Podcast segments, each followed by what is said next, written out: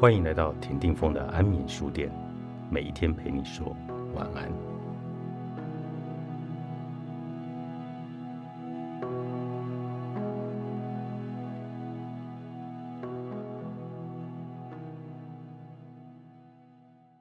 错过在多情人的内心深处，往往是美丽的遗憾，尤其是多年以后回想起当年未能如愿的自己，无论是否依然伤感。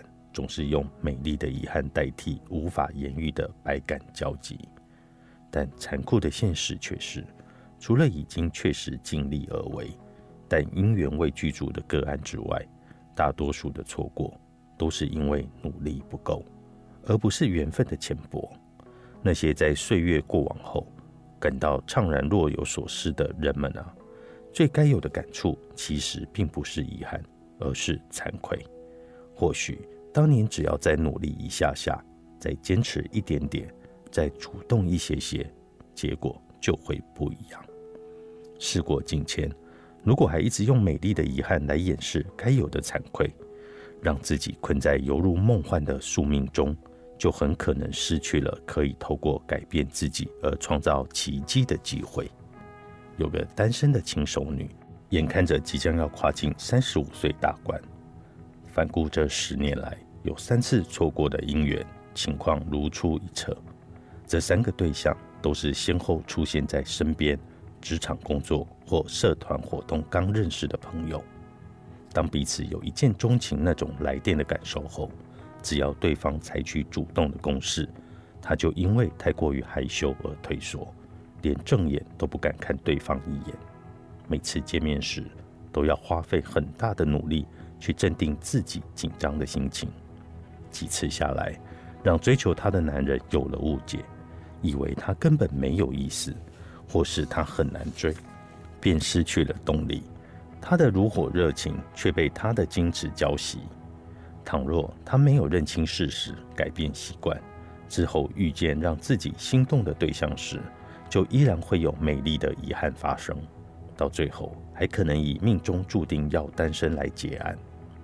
感情的事，若自己都搞不定，外人就更是难以捉摸。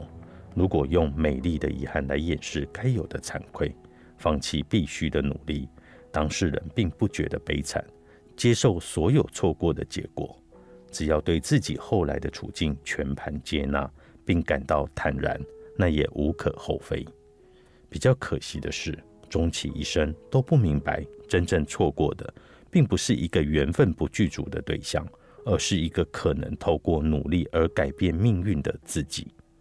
其他像是日常生活、学习成长或工作职场的面向，也有很多的错过，不断的在发生。例如，因为区区的零点五分而错过了一所理想的学校；贪睡按掉闹钟，错过了飞机或高铁的班次；因为表现些微的差距，错过的海选入围；因为想太多。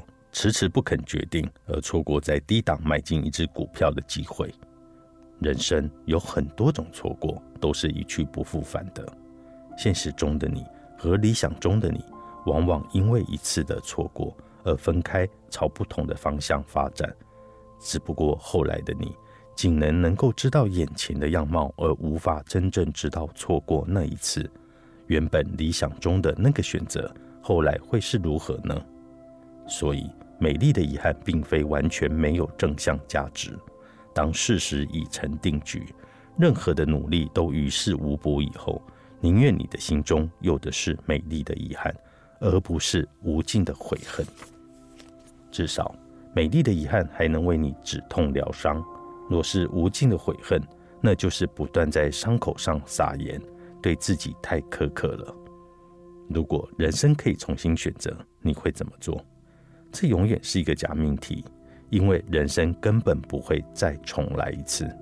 唯有停止遗憾，懂得惭愧，并付出行动改变自己，期待面对下一次的人生情境，会做出没有遗憾的选择。而比这个更遗憾的是，刘若英执导的电影《后来的我们》主题曲中的歌词：“我最大的遗憾是你的遗憾与我有关。”当人生走过懵懂的岁月之后。